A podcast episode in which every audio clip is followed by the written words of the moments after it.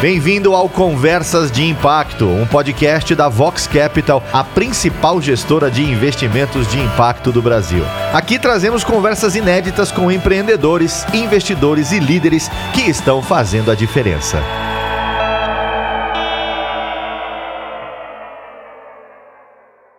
Bem-vindos a mais um Conversas de Impacto. Eu sou Daniel Iso, sou sócio da Vox Capital. E eu sou a Gabriela Chagas. Meu papel na Vox é democratizar os investimentos de impacto. E a gente está aqui hoje com o Frederico Riso, fundador do CRIA, uh, e a pessoa que está desbravando essa, essa iniciativa de equity crowdfunding e que a gente está super feliz de pela, ter conseguido fazer uma parceria com você, nosso parceiro agora, na no, no nossa iniciativa de equity crowdfunding. E mas antes de falar do, do crowdfunding, Fred, conta pra gente uh, como que você chegou até aqui, qual a sua trajetória, o que, que fez você estar tá trabalhando com o que você está trabalhando hoje? Primeiramente, Daniel e Gabriela, muito obrigado pelo convite. Feliz aqui de minha estreia no podcast também. Uh, fundador do CRIA, agora fundador do Basement aonde eu me dedico 100% hoje a, a esse nova, essa nova organização, essa nova empresa. Consegui, depois de cinco anos, passar o bastão e tem um novo sócio, o Michel, que está 100% dedicado ao CRIA. A gente vai falar um pouquinho mais dessa separação para frente. Mas a minha história empreendedora, né, como eu cheguei até aqui, é, eu acho que tem muito a ver com a meu, minha iniciação no esporte. Assim, para mim, o esporte teve um impacto muito grande na minha personalidade e na, nessa, essa inquietação de alguma forma que eu tinha, muita energia. Uh, e foi meus pais sempre foram alocando isso para o esporte. E principalmente na vela, que foi o esporte que eu mais me destaquei, uh, eu consegui, acho que foi algo que construiu para mim muita, muita autoestima é, e me ensinou muito de disciplina, me ensinou muito é, de, de controle né, mental, de busca dos meus objetivos. E foi a primeira experiência de, de sonhar grande, assim, de sonhar ser campeão mundial, de sonhar ir para a Olimpíada e conseguir de alguma forma conquistar muitos desses objetivos e ver que eu podia continuar sonhando. Né? E a vela é, fez com que eu tivesse relacionamentos no mundo inteiro, no Brasil em especial. É, e um pouco dessa, dessa sucesso inicial fez com que eu sonhasse. Primeiro vim para São Paulo fazer FGV. Um determinado momento na minha infância lá eu descobri que era a melhor faculdade de administração do Brasil e aí coloquei na cabeça que eu queria vir fazer GV e me joguei para cá, não tinha nenhum conhecido, praticamente nenhum né, ponto de contato na cidade. É, meus pais me apoiaram e eu passei na, na faculdade, é, entrei num curso de administração pública que eu não tinha a mínima ideia do que seria. E, e aí foi um, um segundo momento muito importante para mim de, de influência nesse curso eu tive a sorte de cair numa turma e me foi oferecido lá em 98, 1998, um curso de gestão empreendedora. Né? Ninguém falava muito nisso. E através de um colega, o, o pai dele tem uma empresa de uh, educação executiva chamada Mana Key. E durante quatro anos, para a turma inteira, ele ofereceu um curso de uh, gestão empreendedora. Que basicamente o recado foi: olha, e a gente estava tudo na GV, né, uma faculdade muito voltada lá a, a negócios e todo mundo querendo ganhar dinheiro. E, e o, o, Oscar Motomura falava: olha, busquem um significado para o que vocês estão fazendo que vá além do dinheiro. Né, e tentem encontrar o propósito de vocês nessa carreira. E para aquele bando de jovens de 17, 18 anos, era meio estranho isso mas eu tinha na minha vida, tive uma outra influência, é, que foi a minha avó, que me acompanhava muito nos campeonatos, e ela era uma pessoa muito espiritualizada.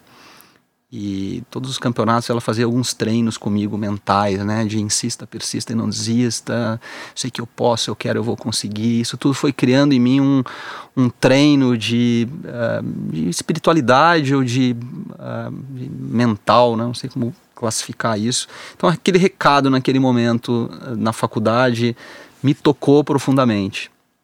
E, e aí eu comecei a levar aquilo a sério e juntar alguns colegas da faculdade e vi que a gente precisava, precisava encontrar algum significado naquele curso que eu fazia de administração que ainda não tinha me conectado.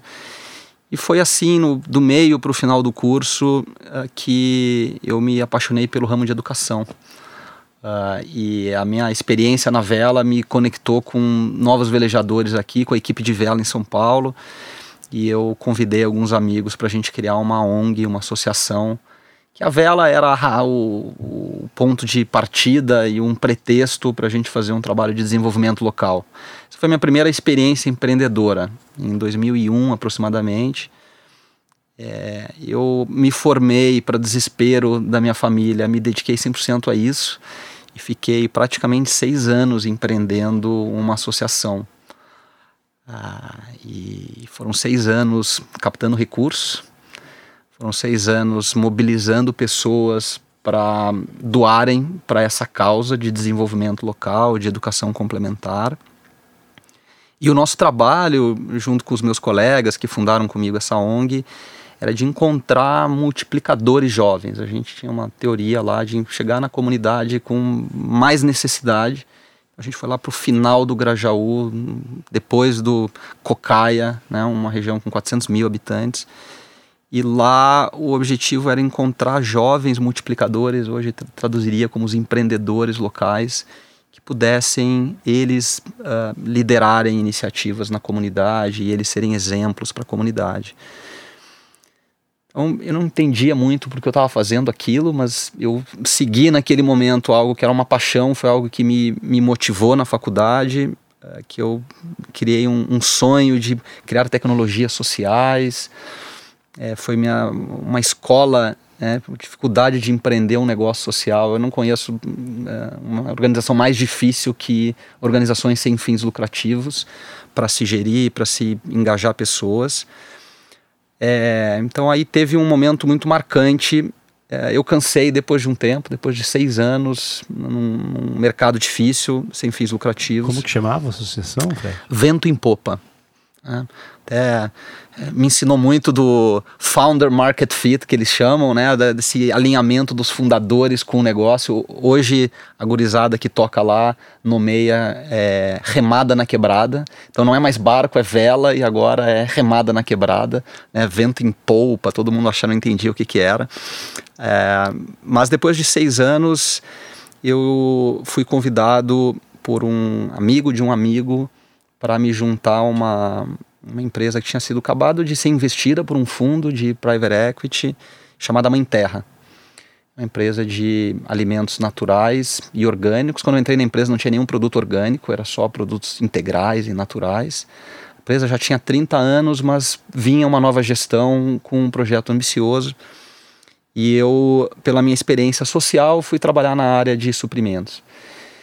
E aí foi uma segunda, um segundo momento na minha vida. Eu fiquei mais quatro anos nessa empresa. Foi uma escola. Uh, eu saí daquele lugar muito solitário do empreendedor e tinha uma equipe muito competente, pessoas que vinham de faculdades de primeira linha no Brasil e no exterior. E é, eu vivi o que, que era uma organização com ambição de, um, de ter um fundo por trás, gente que queria realmente criar valor né, e ganhar dinheiro com aquilo mas que tinha muita verdade no seu propósito. E foi aí que eu conheci, de certa forma, esse uh, negócio, uh, esse mundo de negócios de impacto.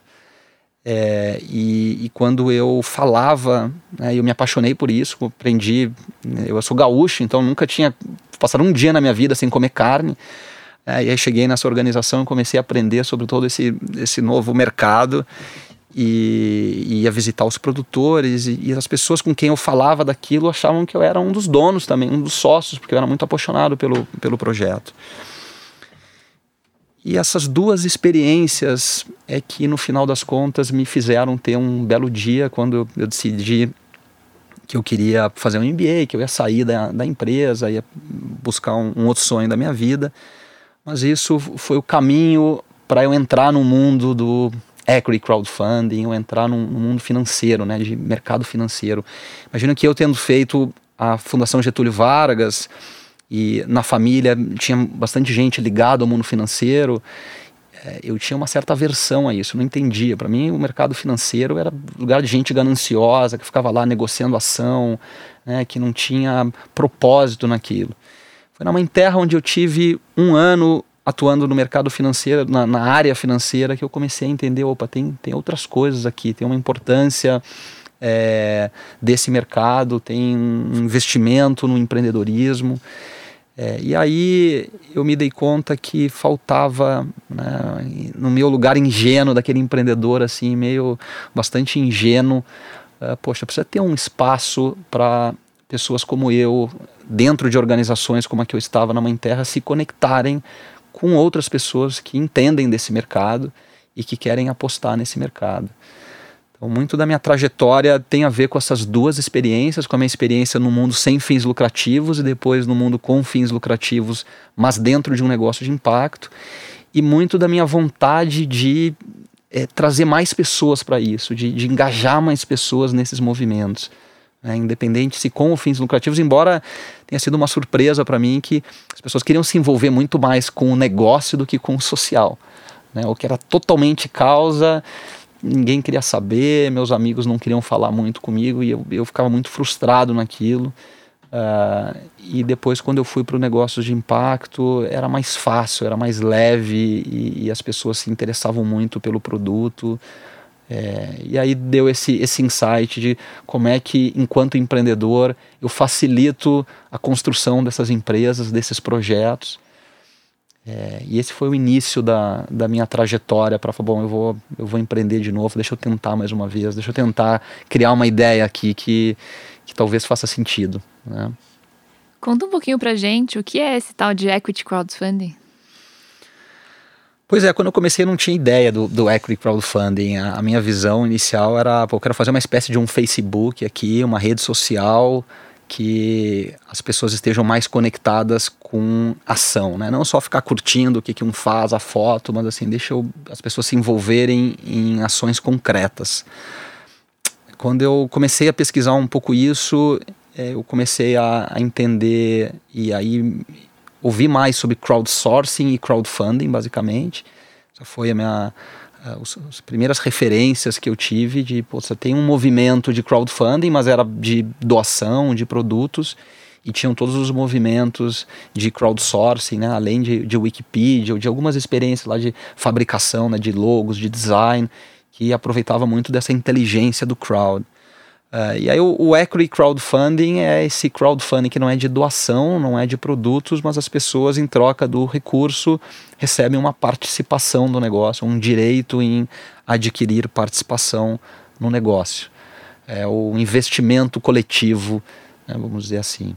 Quando você começou isso, hoje, hoje estamos nos primeiros dias ainda disso, né? Primeiros dias que eu digo, na, na, na fase inicial de todo o potencial que, que, que essas iniciativas de crowdfunding uh, podem ter, mas quando você entrou era tudo mato, né? Quando você começou a fazer isso era, era, era tudo mato. Se, se eu não me engano, vocês foram os primeiros ou fomos os primeiros. primeiros a falar disso no Brasil. E hoje tem uma regulamentação toda da CVM. Como é que foi esses primeiros dias aí até hoje ser tão regulamentado e, e, e uma, e uma atividade em crescimento? É, o início foi muito assustador. Eu, como falei, não tinha nenhuma experiência no mercado de capitais, no mercado financeiro. E todo mundo com quem eu falava dizia que não era possível fazer isso. Né? Ninguém nunca tinha feito, muita gente já tinha pensado, uh, algumas pessoas já tinham tentado. E a informação que circulava generalizada no mercado, ó, não dá para fazer isso no Brasil. No mesmo ano que eu tive a ideia, eu não sabia disso, mas nos Estados Unidos era, uh, era, era criada a regulação que foi o pontapé inicial desse mercado, que é 2012. Então, em 2012, nos Estados Unidos, foi criado o Jobs Act. É, e o Jobs Act é o primeiro ato que começa a liberar para que outros investidores investam pela internet, é, que pessoas não qualificadas, né, é, os accredited investors também investam. Então era muito difícil um, uma pessoa que não é advogado, que não era do mercado, começar a se dedicar uh, já. Eu já tinha seis, sete anos de formado, né? não é que eu já, já tinha bastante coisa em jogo. e escutar os maiores uh, especialistas, advogados focados em startups, escrevendo artigos no jornal dizendo: olha, não dá para fazer. Uh, o, aí, nesse momento, em um determinado momento, um dos escritórios de advocacia no país soltou um estudo também defendendo que era possível fazer. Ainda era de uma forma que não foi como aconteceu inicialmente é, mas que trouxe um olhar, opa, talvez dê mesmo para fazer um crowdfunding. Mas foram dois anos, praticamente, é, 2014, não, três anos. Né? Foram três anos de mercado sem uma regulação. É, desses três anos, durante quase dois anos, a gente estava sozinho no mercado, não tinha nenhum concorrente e toda a experiência de crowdfunding de investimentos no Brasil eram algumas poucas captações que a gente tinha feito. Então foi um período difícil é, porque eu era um, um underdog, né? Assim, não, não era do mercado, então eu não conhecia ninguém nesse mercado, não tinha rede de relacionamentos nesse mercado. Essa foi a primeira dificuldade. E a segunda dificuldade é que não existia um caminho, um modelo de negócio já validado. Né? Nos Estados Unidos, nessa época, o crowdfunding só era possível para os investidores qualificados ainda. Só houve uma regulação nos Estados Unidos em 2016, então dois anos depois da gente começar. Tinha um, uh, uma regulação na Europa, então a gente olhava também um pouco para a Europa, mas eram realidades muito diferentes. Então era muito duro uh, criar esse, esse mercado inicial, né? convencer, principalmente convencer as empresas de que fazia sentido captar dessa forma. Uh, e atrair um investidor também que nunca tinha escutado falar, imagina ser sócio de uma empresa pela internet. Então realmente era, era coisa para louco, assim, eu, eu tenho um pouco esse perfil, não é toa, fiquei lá seis anos praticamente num trabalho social, então é, acho que isso que, que fez com que eu olhasse esse desafio e um negócio que parecia muito maluquice. Para mim, já era melhor do que a minha experiência anterior de ongueiro, né? Era, era mais confortante isso, tinha uma, uma perspectiva melhor. É, esses três anos iniciais, eu tinha uma, uma equipe com mais duas, três pessoas. Também isso para mim não era anormal, eu já tinha vivido isso uh, em outros momentos. Então foi, foi o que me manteve. Né? Sua família demorou quanto tempo para entender? Se é que eles entendem o que você faz hoje ainda? Eu acho que não entendem, assim. Na verdade, poucos investidores nossos entendem o que a gente faz. Né? Uh, a gente, acho que agora está começando a entender melhor o que a gente faz. Mas o, acho que foi muito forte desde o início, assim, essa vontade de e, e crença de que tinha que ter um caminho mais fácil para esse empreendedor e de que a internet, sem dúvida, ia ser um caminho para facilitar a vida na atração do capital. É, então é essa crença que nos moveu e, e a gente foi encontrando algumas pessoas, né, e tu em especial, né, Daniel, foi meu primeiro investidor. É, pois é, fui saber isso bem depois. Foi a primeira, um, através de um amigo em comum, né, o Henrique Bussacos, que estudou comigo na faculdade, e eu comecei sozinho lá no Impact Hub. Ele falou: tem um, um amigo da, da, Vox, eu conhecia um pouco da, da, história da Vox, ele gosta, não sei por que ele falou, mas vai falar com o Daniel Iso. E, e, eu me lembro que eu cheguei lá no, no escritório de vocês, e assim, sei lá, 15 minutos de conversa tu já tinha dito. E eu falei lá, ah, dá para investir a partir de mil reais, né? Um negócio assim. Acho que tu nunca deve ter escutado alguém te pedindo mil reais. É, e em pouco tempo tu já tinha sinalizado ali, não, pô, pode contar comigo tal, e aquilo assim, fez meu, meu dia, né? Fez meu ano praticamente. A alegria que eu saía, gente não sabia, será que vai ser pela Vox ou vai ser o Daniel, não sabia o que que era, mas eu tinha meu primeiro investidor. Uh, e ter. E aconteceu depois alguns outros investidores assim, mas um investidor que, independente da quantia, que tinha experiência no mercado e falava: Olha, eu, eu aposto nisso, eu, eu confio em ti. Uh, então, é, esse desde o início, fazendo uma primeira rodada como a gente fez e tendo esse apoio de pessoas que foram validando a tese, foi fundamental. Falei, pô, tem, tem alguma coisa aqui. O Daniel está investindo, o Anderson Tez, lá da Red Point Venture, também eu nunca tinha falado, foi lá, investiu. É, e outras pessoas de aceleradoras, alguns que eram investidores anjos já, botando quantias muito pequenas, mas olha, pagando para ver, assim, tem alguma coisa aqui uhum. que talvez faça sentido. Né? Então, isso, isso nos motivou. Eh, aí, muitos momentos achando que não vai dar em nada, né? aquela coisa normal de empreendedor. É, e demorou três anos e meio, na real, no nosso caso, é, para que a gente chegasse nesse ponto agora com uma estrutura até basement e cria, né? encontrando, oferecendo infraestrutura para empresas e fundos até gestoras, como é o caso da Vox, é, que puderam então dar uma, uma perspectiva para nós de negócio diferente, uma perspectiva de escalar e de levar o crowdfunding para lugares que a gente sozinho não conseguia fazer antes. Né? Para quem não está aqui com a gente hoje, dá para ver que o Fred é um dos empreendedores que de fato veste, veste a camisa, tá usando a blusa do basement. Mas além disso, ele é investidor de muitas startups, mas a startup dele também é investida por uma série né, de investidores. É claro, o cara fala de crowdfunding, tem que levantar dinheiro por crowdfunding, né? Qual que é a melhor parte de investir em startups, de acordo aí com a sua experiência? É claro, antes de eu responder, mas é engraçado que a gente não via, não via isso na maioria dos, dos concorrentes e nem dos benchmarks que a gente olhava. Né? O próprio AngelList, que é uma plataforma que sempre serviu muito de inspiração para nós, a gente nunca viu eles fazerem uma oferta aberta na plataforma deles para qualquer pessoa investir. É, aqui no Brasil, os nossos concorrentes que vinham no mercado, ninguém fazia uma oferta via crowdfunding. É, e a maioria das plataformas, quando a gente chegou no. Eu estava nos Estados Unidos, uma parte desse período fazendo meu MBA e pensando nessa, nessa ideia, e já tinha outros grupos aqui no Brasil tentando, e todo mundo queria fazer, mas ninguém começava. Ninguém dava o pontapé inicial. E a regra já estava lá da CVM, já tinha uma brecha para fazer. E para nós foi tão óbvio, poxa, se dá para fazer, por que, que eu não capto aqui para mim mesmo e começo o modelo?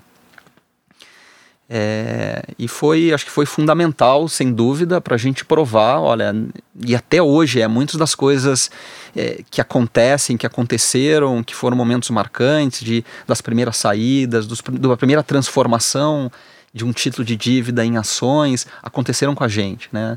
Os primeiros investidores que em algum momento deu uma, um, um, certo conflito e a gente teve que remediar. O primeiro caso de todos aconteceu com a gente. Então faz com que a gente tenha uma experiência, como a gente foi o primeiro, a gente quase sempre tem uma experiência anterior ao que os nossos clientes ou que as outras empresas passam a ter. E, você tem quantos investidores no, na CRI no Basement? No final dessas rodadas suas? É, hoje são 354 investidores na nossa empresa. Não dá trabalho? Dá muito menos trabalho do que as pessoas imaginam e na minha experiência dá bem menos trabalho do que gerir um ou dois investidores muito grandes. É... E eu não tenho relato de outras empresas que reclamem para mim e falem assim, poxa, tenho muito trabalho com investidor, isso aqui é um saco e tal. Né? Em geral, os investidores têm participações pequenas no negócio. Na maioria das vezes, esses investidores têm muito pouco controle ou quase nenhum controle é, no negócio, então não tem direito a voto na maioria das vezes. É, e eles estão lá uh, muito pela oportunidade, pela crença e vontade de fazer parte do negócio. Então é um tipo de relacionamento é, diferente do investidor tradicional, né? Em geral diferente do fundo. Hoje tem fundos de venture capital muito mais amigáveis e, e, e suaves nesse relacionamento com o empreendedor, mas historicamente não é assim né? E muitas vezes é, os investidores anjos a gente vê também na hora que a coisa vai mal, é muito difícil para alguém que colocou mais dinheiro e tem uma expectativa alta com aquilo é, entender que faz parte desse jogo perder aquele capital. É, acho que a parte mais difícil de ir num caminho desses de crowdfunding ou atrair muitos investidores, para mim sempre foi o momento da captação. É um momento em, assim, a, o frio na barriga e o medo de se expor para todo mundo e eventualmente fracassar com todo mundo. É, é essa sensação de que, poxa, eu vou eu vou eu vou fracassar, né? Eu vou ser uma decepção para hoje quase 400 pessoas. É, hoje é um pouco frustrante às vezes também saber são tantos investidores e eu não sei, não conheço essas pessoas todas. Eu não, eu não tenho condições de construir um relacionamento com essas pessoas. Que para mim, respondendo é, a Gabriela, é uma das partes assim mais fascinantes de investir nas empresas. O que eu mais gosto tem um pouco o desafio quase que intelectual, assim, o desafio de, de apurar essa sensibilidade para quais são os negócios que vão dar certo, é, que, que fazem sentido. Mas para mim, pessoalmente, cada vez mais é investir em pessoas que eu admiro e que eu quero construir um relacionamento. Então, fazer parte dessas jornadas empreendedoras, acompanhar esses outros loucos e loucas que estão na outra ponta, né, desafiando o mercado e, e poder se sentir parte disso. E às vezes a participação é muito pequena, mas é, mesmo quando não tem quase participação, essa sensação de, de, de, poxa, eu, eu acreditei naquilo, eu apostei nisso. E é o que eu sinto em ter esses 400 investidores, né, de, de, do orgulho de deixá-los participar do que tem sido para mim a maior, melhor experiência da minha vida. Né? Então, a, de, de, saber que eu estou fazendo algo que para mim é muito significativo e eu estou deixando todo mundo que quiser, que tenha um interesse por esse projeto, que se interessa pela causa, né? a nossa causa está muito voltada ao empreendedorismo, é, deixar essas pessoas participarem. Existe algum case de investidores que realizaram algum investimento através de equity crowdfunding e já tiveram seu dinheiro de volta? Existem alguns cases. O, o, aliás, a gente, na nossa história de são cinco anos agora, foram três ou quatro oportunidades que a gente ofereceu uh, saída total para os investidores. Né? O Daniel foi mais uma vez, é, foi mais uma vez o primeiro também. é, foi o primeiro a entrar e foi o primeiro a sair. Acho que quando vocês estavam constituindo um dos fundos de vocês, era um momento. Sim, precisando né? de liquidez. Precisava de liquidez. Eu ofereci naquela época para todo mundo. Foi muito rápido, né? O Daniel foi o primeiro, foi o único a sair naquele momento. É...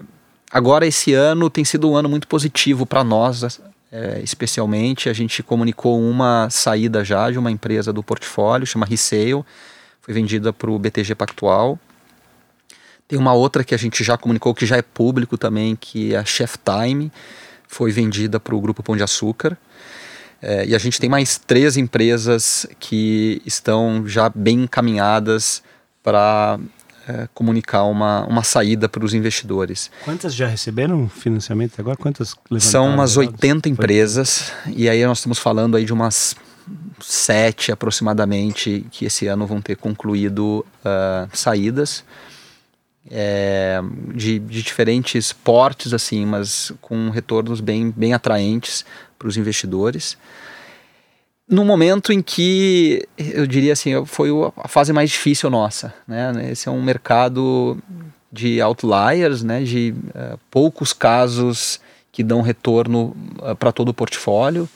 E a gente nessa posição de entrar num mercado sem credibilidade toda a maioria das pessoas enxergando o crowdfunding como a última opção é, eu acho que é um, é um feito enorme a gente ter empresas que estão dando retorno. A gente em breve deve comunicar um Series A bastante significativo, com investidores de uh, top tier, né, ou de primeira linha, uh, seja fundos e investidores estratégicos. É, então, há cinco anos se passaram, alguns casos menos, três a cinco anos, essas empresas é, já são retornos bons. Lá fora a gente tem vários outros casos, né? Fora do Brasil tem outros casos para contar. É, eu particularmente gosto muito de um caso de uma empresa de podcasts que é o Gimlet Media. E o Gimlet Media captou é, com o fundo do Chris Sacca, que é um investidor de, investi de startups muito famoso, muito famoso nos Estados Unidos. Tem um fundo chamado Lowercase Capital, um dos maiores retornos né, no segmento e é uma empresa que foi vendida há pouco para o Spotify. Eu gosto do caso porque é um empreendedor que tinha o, investidor dos sonhos da maioria dos empreendedores no mundo, né, o Chris Sacca investindo neles, e mesmo assim ele optou por investir via, uh, captar via crowdfunding. Tinha acabado de sair a regulação nos Estados Unidos e ele captou assim no ar, num programa deles, introduziu e permitiu que várias pessoas e ouvintes do seu programa pudessem participar dessa jornada, investir do lado lá do Chris Sacca, assim como hoje vocês estão permitindo que empresas investam ao lado da Vox. É, então, esse é um caso que dois, três anos depois foi vendido para o Spotify. E as histórias que eles contam também são fantásticas, assim, de, da alegria dessas pessoas, né? Então, esse orgulho de, de ver o cara que colocou muito pouco dinheiro, mas se sentir parte do sucesso junto com os empreendedores. É, e, e, hoje, tem, hoje tem muita discussão para o empreendedor se, se se vale a pena ou se é legal pegar é, é, equity crowdfunding versus você pegar investimento de um ou dois anjos ou até uh, de um fundo. O que, que você acha que seria hoje para um empreendedor a grande proposta de valor de você pegar dinheiro no equity crowdfunding? Porque eu, como empreendedor, ao invés de pegar um investidor, vou para uma plataforma de equity crowdfunding para pegar, sei lá, 100, 200 investidores. O mais importante é essa empresa ela se beneficiar de alguma forma de um, de um, capital social, né? Uma empresa que se beneficia do efeito de rede. Então, negócios de plataformas, né? marketplaces, eh, negócios voltados ao consumidor final, é, que se beneficiam de ter embaixadores e, e clientes, ali, usuários ou clientes alinhados ao seu negócio. Acho que todos esses negócios com um foco grande em, no consumidor final, ou seja, não são os B2Bs, né, negócios que vendem para empresas ou negócios que envolvam muito segredo, aí são tipos de empresas que não vão se beneficiar, não, não tem valor em ter uma comunidade grande de investidores. Um dos casos muito, de muito sucesso na, na nossa história é uma empresa de cervejas, chama Leuven, acabou de atingir o teto máximo da regulação aqui no Brasil, ela captou 5 milhões publicamente. Esse ano já captou 10 milhões, porque ela já tinha investido, já tem investidores que vieram pelo crowdfunding, então ela capta sem ser via oferta pública com essa, com essa base. Né? E é impressionante ver num negócio que se beneficia desse público maior, já são, acho que são praticamente 900 investidores ou mil investidores nessa empresa, mil pessoas vestindo a camiseta vendendo cerveja, consumindo, trazendo mais pessoas para comprar aquela marca. Né? Então, sem dúvida, o, o valor principal é negócios que se beneficiam de uma rede grande de embaixadores. O que, que a gente percebe que vai além disso? Em geral, é um capital, como eu falei aqui antes, tem menos controle, então o empreendedor tem mais autonomia do seu negócio. Uma parte da sua captação ela vem com, com menos controle e em geral é mais barato do que o negociado com grandes fundos ou com grandes investidores. Não é excludente, né? não é. E eu costumo achar que o, melhor é o crowdfunding com o smart money. É você ter um investidor que entende do seu segmento, que vai poder lhe ajudar, que vai abrir portas, que vai inclusive sinalizar para outras pessoas, pelo seu conhecimento do mercado, que o seu projeto, o seu negócio tem mérito, mas que tem uma complementação desse recurso com a sua comunidade. Então esse eu acho que é o, o caso ideal para todo mundo que busca um crowdfunding. Não, Fred, é muito legal ouvir isso, que é bem semelhante ao que a gente tem feito né, com as nossas captações públicas, no qual a Vox investe, mas a gente entende que tem cada vez mais valor convidar outros investidores para investirem junto com a gente em negócios tão legais. Agora, a última pergunta é, para a gente fechar. Que mundo você quer deixar para as próximas gerações? Uau, qual que é a nossa, qual que é a minha, a minha visão aí, né? O meu, o legado que eu espero, assim, ele está muito hoje a grande motivação é, que eu tenho nesse negócio é aproximar mais pessoas do empreendedorismo, é permitir que mais pessoas se conectem com os empreendedores, que mais pessoas experimentem é, alocar capital é, em negócios com um potencial de transformação grande na sociedade. Eu contei no início da minha ideia original de de alguma forma aproximar aquela minha experiência empreendedora e, e me conectar enquanto empreendedor com mais pessoas. E hoje eu entendi isso e da forma como a gente se configurou hoje, muito da ambição tá em criar um, um novo mercado de capitais, um mercado de capitais para as pequenas e médias empresas. As empresas hoje, é, e principalmente as startups, essas empresas com um potencial de escalabilidade, de impacto, consequentemente, muito grande, ela na imensa maioria das vezes elas estão restritas, o acesso a elas estão restritos aos grandes investidores. É, quem investe hoje num fundo como a Vox, até pouco tempo, só quem era investidor qualificado. Não, profissional. Profissional. tem mais de 10 milhões de reais investidos. Perdão, olha, eu nem sabia disso. Então eu achava que era um milhão de reais. Não, precisa ter 10 milhões de reais para investir num fundo que vai buscar retornos maiores e que vai investir nessas startups. Cada vez mais essas empresas estão postergando a sua entrada na bolsa. Então, quando elas chegam e quando eventualmente elas abrem capital, muito do ganho e, e do geração de riqueza que tinha que ser criada já, já passou. É, então, de certa forma, são modelos que estão concentrando renda, é, que os mais ricos estão ficando mais ricos. Então, muito. E foi aí que eu me conectei novamente com o mercado financeiro, com, com o mercado de bolsa, né, de dar acesso para qualquer um poder investir nessas empresas. O meu sonho está é, ligado a isso, a, a, construir esse novo mercado de capitais. E num nível mais interno, assim, de construir uma empresa. É, e a minha primeira é, experiência hoje, assim, eu sinto que eu tenho uma empresa. então era um projeto, duas, três, quatro pessoas. Uh, hoje são 27 pessoas e, e, uma ambição de construir uma empresa duradoura, né? não uma empresa que nós vamos vender e que eu, não, eu acho que esse é um dos, das vantagens até hoje, assim, de eu não preciso ter uma data de saída. Né? É, eu tenho um negócio que eu quero que seja perene, que seja uma empresa centenária e que as pessoas que estão nela façam parte, cresçam junto com a empresa e a gente possa construir um novo modelo, um novo modelo de negócio, um, um negócio mais inclusivo, com ambientes de trabalho que todo empresário, todo empreendedor hoje é obrigado é, a incorporar essas novas gerações que buscam um propósito, que querem um significado diferente no trabalho. Então é um desafio enorme e é um sonho conseguir construir uma organização de relevância é, e que tenha um impacto significativo desse na sociedade. Pô, valeu, Fred. Quero sonhar isso daí também, as duas partes. Vamos né? junto.